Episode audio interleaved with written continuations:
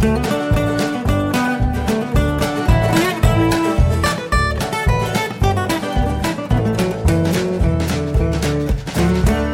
und herzlich willkommen zu Jörn Schars feinen Podcast Episode 263. Ich bin Jörn Schaar und ihr seid es nicht. Kleines Corona-Update. Ähm, irgendwie hat sich das jetzt eingebürgert, das jeden, jede Folge irgendwie am Anfang zu machen. Es gibt Absagen für äh, Veranstaltungen, auf die ich mich in diesem Jahr sehr gefreut habe, nämlich äh, einmal für Wacken. Das ähm, ist ja seit Jahren eigentlich immer eine sehr verlässliche und sehr gute Einnahmequelle für mich und ich habe auch noch Spaß dabei. Das fällt dieses Jahr aus wegen Corona. Ja, liegt halt genau in diesem Zeitraum, in dem die Bundesregierung verboten hat, dass Großveranstaltungen stattfinden dürfen.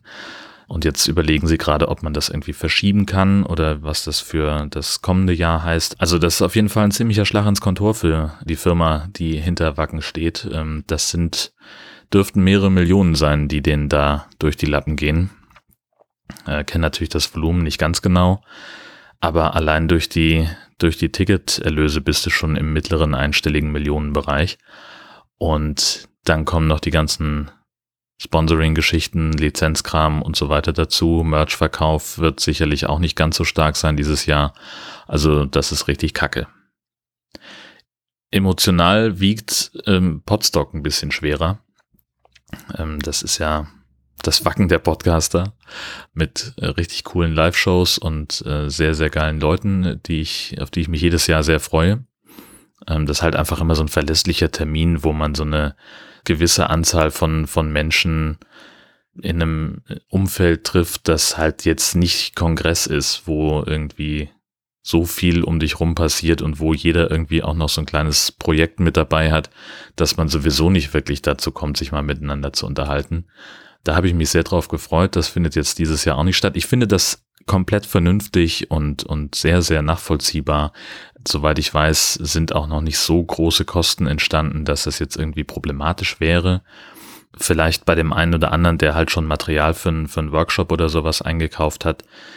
Klar, das ist dann schwierig, aber so, ich sag mal, im, im großen Ganzen ist das einigermaßen kostenneutral. Und das war, glaube ich, auch der Grund, warum sie so früh gesagt haben, wir lassen das mal lieber sein, ist zu riskant. Was tatsächlich dann in dem Zusammenhang ganz, ganz hübsch war, da kam dann, also die Absage erfolgte äh, über Twitter und mit Jan habe ich da so ein bisschen rumgeblödelt, weil er dann halt auch schrieb, irgendwie, das trifft mich hart haben wir so ein bisschen äh, darüber gescherzt oder, oder scherzhaft diskutiert, äh, was das jetzt für unsere Technikplanung heißt. Wir haben im vergangenen Jahr bei Podstock viele Videoschichten zusammen gemacht, er dann am Mischer und ich an der Kamera oder er am Ton und es war einfach letztes Jahr schon super witzig, dass wir überlegt haben, wie wir dann in diesem Jahr die Übertragungstechnik aufbohren wollen würden. Mit einer Spider-Cam und mit einem Kamerakran und dies und einem Dolly-Weg und so weiter und so fort. Und äh, haben da die ganze Zeit eigentlich rumgesponnen, was wir, was wir nächstes Jahr dann alles bestellen würden. Und jetzt haben wir dann bei Twitter ähm, uns so ein bisschen darüber ausgetauscht, äh, welche bereits geplanten und gebuchten Sachen wir jetzt noch wie absagen können und was jetzt dann die Alternative dazu sein kann. Ist ganz lustig geworden, ähm, haben einige Leute auch sehr abgefeiert und das verlinke ich euch dann nochmal in den Show. Und dann ist was total Abgefahrenes passiert. Weiß nicht, irgendwie jetzt diese Woche, ich weiß nicht, Donnerstag oder Freitag, keine Ahnung, habe ich hier gesessen in meinem Podcastzimmer und habe im Computer was gemacht. Genau, ich habe irgendwas recherchiert für die Arbeit, unerheblich, und hörte auf einmal so ein so ein kratzendes Geräusch und, und so ein, so ein aufgeregtes Zwitschern und dachte so, hä, das ist ja irgendwie komisch, da ja zwei Vögel, die sich auf dem Dach streiten. Weil hier direkt neben meinem Arbeitszimmer ist so ein, so ein Flachdach äh, vom, von der Kirchengemeinde, äh, für die meine Frau arbeitet. Und äh, ich habe gesagt, dass da vielleicht irgendwie zwei Vögel in Streit geraten sind. Guckte so raus, da war nichts, es ging aber immer weiter. Und ich irgendwie klingt das auch komisch, als wäre das Viech hier drin. Und ich dachte so, ein Vogel im Haus und hab dann halt so, bin so aus dem Zimmer gegangen und dachte so, Moment mal, das kommt doch vom Dachboden. Und ganz vorsichtig die Dachbodentür aufgemacht und da hörte ich den halt wirklich ganz aufgeregt zwitschern und dachte so, ey, haben wir schon wieder, haben wir irgendwie ein Fenster aufgelassen, wir waren doch gar nicht da. Und gehe so hoch und guck so und der Vogel hörte mich offenbar und hörte dann auch auf, so doll zu zwitschern und so ein bisschen so wie, wie irgendwie noch. aber alle drei Fenster auf dem Dachboden waren zu. Und dann war mir klar, ich hörte den im Schornstein hinter so einer Wartungsklappe. Und das ist kompliziert, weil ich habe ja, also ich wusste, wusste im ersten Moment noch gar nicht, wie die aufginge oder was ich dann tun sollte und habe also mal den Schornsteinfeger angerufen. Die sagten ja so, hm, hm, hm, ähm, also heute ist echt scheiße, wir kriegen das, das muss Freitag gewesen sein. Äh, von, also wir haben so viel zu tun und wir kommen, äh, sind so viele Baustellen rund um Husum, wir kommen sowieso nicht so richtig mit den Aufträgen nach.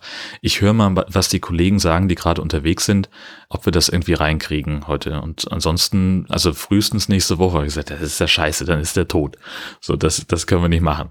Also wir müssen da heute irgendwie eine Lösung finden. Und dann äh, rief sie halt echt noch eine halbe Stunde später an und sagte, naja, das Einzige, was ich jetzt machen könnte, wäre halt mal diese, die Klappe aufzumachen, alle Fenster zu öffnen und überall sonst irgendwie Licht aus und äh, dann hoffen, dass der, dass der von alleine rausfindet und sagt sie, manchmal schaffen die das auch, äh, dass die wieder nach oben rauskrabbeln, so, das, das kriegen die ab und zu hin. Ähm, und wenn das nicht klappen sollte, dann sollte ich mich nochmal melden. Und so haben wir es dann auch gemacht. Ich habe also auf dem Dachboden sämtliche Fenster geöffnet erst und dafür gesorgt, dass die auch nicht wieder zufallen können durch Durchzug oder so. Habe also da noch was dazwischen geklemmt. Fand ich mich auch total schlau und habe dann äh, diese diese Klappe da aufgemacht. Deshalb konnte sie mir zum Glück erklären, wie ich das machen muss. Ich wäre echt aufgeschmissen gewesen. Weil wenn ich wüsste, wie man einen Schornstein bedient, dann wäre ich wahrscheinlich Schornsteinfeger geworden. Hab dann also diese Klappe aufgemacht und da hörte ich ihn noch ganz leise so so der hat so ein ganz komisches Geräusch gemacht und mir war also zumindest von der Akustik her klar, der sitzt also irgendwo oberhalb dieser Wartungsklappe. Ich habe mich aber ehrlich gesagt nicht getraut, da reinzugucken. das war mir alles irgendwie zu, zu aufgefahren. Ähm, und dann bin ich rausgegangen, habe die, die Klappe zugemacht und habe einfach mal gewartet, was passiert. Und bin dann so um ja fast zwei Stunden später, halb eins irgendwie, ähm, bin ich dann nochmal wieder hochgegangen. Hab dann gar nichts gehört, habe auch mal geguckt, da war niemand drin, habe die Klappe wieder zu und die Fenster zu und habe gedacht, okay, entweder ist er jetzt raus oder er ist noch weiter abgestürzt, aber wir haben auch sonst weiter nichts mehr gehört. Also das kann eigentlich jetzt, kann eigentlich nur gut gegangen sein. Zumal ich dann draußen im Garten später dieses Geräusch, was der im, im Schornstein gemacht hat, nochmal gehört zu haben, glaube. Jetzt ist das, haben wir wahrscheinlich mehrere Vögel, die hier durch die Gegend fliegen, könnte sein, aber also ist keine Garantie. Zumindest gab es also keine Geräusche, es war im Schornstein nichts zu sehen. Ich bin guter Hoffnung, dass das jetzt geklappt hat. Sicherheitshalber habe ich auch nochmal nachgefragt, wann der nächste Fegetermin ist. Im Juni kommt also auf jeden Fall nochmal jemand, äh, der sich unseren Schornstein genau anguckt und dann äh, werden wir sehen, werden wir endgültig sehen, ob es geklappt hat. Ich schreibe mir das mal auf als kleines Update, ob wir da, also ich bin zuversichtlich, aber wäre ja echt scheiße, wenn da jetzt äh, sich dann rausstellen würde, dass es nicht geklappt hat. Dann schulde ich euch noch äh, das, das Einkochen-Ergebnis. Äh, letzte Folge 262 war ja äh, der Einkochen-Podcast. Ich habe eine Bolognese gemacht und äh, große Teile davon in äh, Twistlock-Gläser eingekocht. Ähm, und das war ganz aufregend, weil ich mich vorher noch nie damit beschäftigt habe, wie das überhaupt geht. Also sprich, ich habe ein bisschen was gelesen im Internet, was man machen muss. Ich hatte also ein theoretisches Wissen eine Checkliste mir geschrieben, worauf ich achten muss und die habe ich abgearbeitet und das sah auch alles soweit ganz gut aus. Während des Kochvorgangs habe ich immer mal wieder so mit dem Kochlöffel auf den Deckel gedrückt. Na, haben sie schon Vakuum gezogen? Nein, hatten sie nicht. Also ich habe dann auch mal ein Glas angehoben, um mal zu gucken, ob das da drin irgendwie blubbert oder sowas. Das war nicht der Fall und habe dann halt einfach das Ding auf volle Power gedreht und einfach gesagt, komm, sicherheitshalber Stunde drin lassen, kann nicht schaden. Und als ich das nächste Mal den Deckel aufgemacht habe, schwammen da Fettaugen auf dem Wasser. Und das ist natürlich ein richtig beschissenes Zeichen. Also das ist das, was ich gelernt habe. Aufsteigende Blasen sind kein gutes Zeichen beim Einkochen. Ich hatte also offenbar bei einem Teil der Gläser die Deckel nicht so fest drauf gedreht, wie ich dachte, dass ich es gemacht hätte. Da ist also es ist zu einem Flüssigkeitsaustausch gekommen, was scheiße ist. Also ich habe ungefähr eine Erfolgsquote von knapp über 50 Prozent. Also ich habe diese Teil, also alle Gläser dann irgendwann rausgehoben äh, mit, der, mit der Zange aus dem heißen Wasser. Ähm, und einige haben sofort beim Rausnehmen plopp ein Vakuum gezogen. Die habe ich jetzt erstmal als okay für mich markiert äh, und zur Seite gestellt und in die Speisekammer getan nachdem ich sie so ein bisschen abgewaschen habe, das Wasser war dann wirklich so ein bisschen fettig. und habe die anderen nochmal stehen lassen, um mir zu überlegen, was ich jetzt damit mache. Äh, und habe dann immer mal wieder so auf den Deckel gedrückt. Einige von denen haben dann im Nachhinein ein Vakuum gezogen, da kam der Deckel nicht wieder hoch. Und es hat auch geploppt beim Aufmachen, aber irgendwie fand ich das sehr, sehr schräg und wollte die jetzt nicht irgendwie länger stehen lassen als unbedingt notwendig. Und dann musste ich leider ganz viel Bolognese-Soße essen. Ja, es geht mir gut. ich habe das gut überstanden. Äh, ist nichts schiefgegangen. Und beim nächsten Mal werde ich darauf drauf achten. Also ich habe bei einem Glas war tatsächlich der Deckel sogar schief drauf. Das war, das verstehe ich überhaupt gar nicht, wie ich das hingekriegt habe. Ja, also da, da, das ist also der, der wichtige Punkt, egal wie heiß das, das ist. Man muss da wirklich aufpassen, dass der Deckel ordentlich zu ist und fest zu ist vor allem. Äh, dann klappt das auch mit dem Einkochen. Das ist die Lektion. Und ich werde dann äh, beim nächsten Mal das ein bisschen schlauer hinkriegen. Dann kommen wir jetzt zu den 1000 Fragen. Da gibt es ja eine Liste, ein PDF, das ich euch jedes Mal verlinke und ähm, aus dem ich, äh, da sind 1000 Fragen drin, wie der Name schon sagt. Äh, und ich äh, benutze immer zufallsgenerator.net, um mir eine Zahl zu generieren. Und das ist in diesem Fall die 700, äh, die 647. Bist du lieber im Recht oder hast du lieber Glück? Was ist das für eine bescheuerte Frage? Bist du lieber im Recht oder hast du lieber Glück? Beides. Ich will doch äh, sowohl Recht haben, wenn ich sage, irgendwas ist so und so, und gleichzeitig möchte ich doch auch sehr gerne Glück haben und irgendwie zwei Euro auf dem Bürgersteig finden oder irgendwas. Also das, die Frage verstehe ich gar nicht. Versuchen wir es einfach mit einer anderen. 62. Auf wen bist du böse? Das ist in diesen Tagen relativ leicht, auf jemanden böse zu sein. Und zwar konkret, also erstmal, mir geht ja die überwiegende Zahl der Menschen auf den Keks. Und zwar richtig. Also auch in normalen Zeiten gehe ich ja kaum vor die Tür, ohne irgendwie einen Misanthropie-Schub zu haben. Insbesondere im Straßenverkehr ärgere ich mich immer über alle möglichen Menschen, weil jeder nur an sich denkt, keiner ordentlich guckt und keiner auch mal mal mitdenkt. Ne? Also ich habe irgendwann, neulich habe ich wieder den Fall gehabt, dass ich äh, auf eine rote Ampel zufuhr und war noch irgendwie, weiß das ich, 150, 200 Meter entfernt. Und zwischen mir und der Ampel stand auf der Gegenfahrbahn am Straßenrand ein geparktes Auto. Also habe ich vor diesem Hindernis angehalten, um die Leute durchzulassen, die mir entgegenkamen, so lange bis die Ampel grün werden würde. Und da wird hinter mir gehupt. So, und ich denke so, Leute, kommt doch mal klar, was, was verlieren wir denn, dass wir jetzt hier stehen? ist doch scheißegal. So.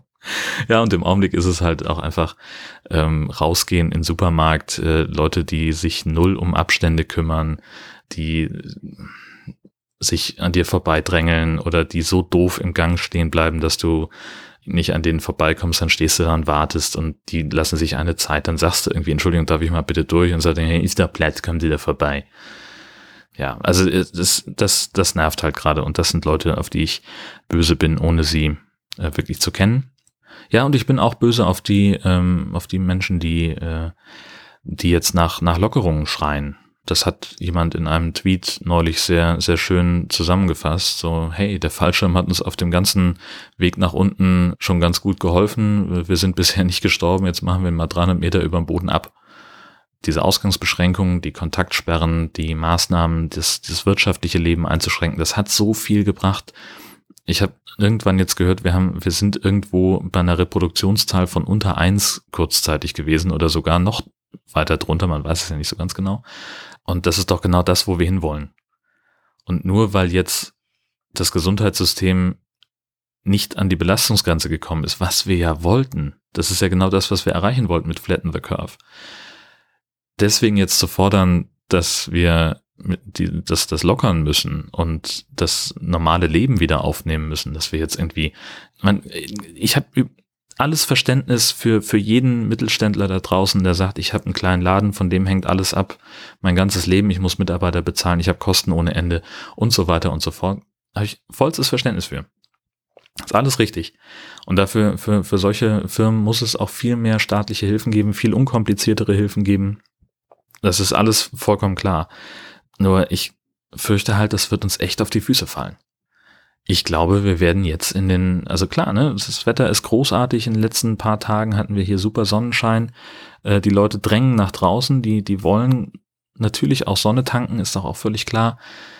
Es wird halt wieder ganz normal im Garten zusammengesessen und gegrillt irgendwo. Und ähm, das finde ich, finde ich scheiße. Da bin ich wirklich sauer auf die Menschen. Ja, gut. Mit, mit der nächsten Frage, also spätestens jetzt äh, merke ich, dass ich eigentlich nicht Zielgruppe für diese 1000 Fragen Kiste bin. Frage 622. Wärst du eine jungen Mutter oder eine Mädchenmutter? Was soll ich da sagen? Das ist doch Unsinn. Ach, Kinder, naja. Also wäre ich Mutter, also ich, ich interpretiere die Frage so, hättest du lieber Jungs oder Mädchen als Kinder, als leibliche möglicherweise sogar. Ähm, ich weiß es nicht. Ich glaube, also nee, das ist, das ist eine Frage, ich, da fällt mir überhaupt keine Antwort drauf ein. Als ob ein, ein, ein Kind dadurch besser oder schlechter zu erziehen wäre, welches, welches Geschlecht es hat. Oder weiß nicht, worum geht's denn da? Ist es anders im, im Umgang? Oder Worum, worauf zieht so eine Frage ab? Ich habe keine Ahnung. Ja, vielleicht, äh, also wenn das so weitergeht, dann schaffe ich vielleicht die 1000 nicht. Das nur mal so am Rande. Abgesehen davon bin ich der Meinung, dass Horst Seehofer als Bundesinnenminister zurücktreten sollte. Bis das passiert oder bis eine neue Folge von Jörn Schaas feinem Podcast erscheint, wünsche ich euch eine ganz fantastische Zeit. Tschüss, bis bald. Oder wie ich jetzt immer häufiger sage, auf Wieder Jörn.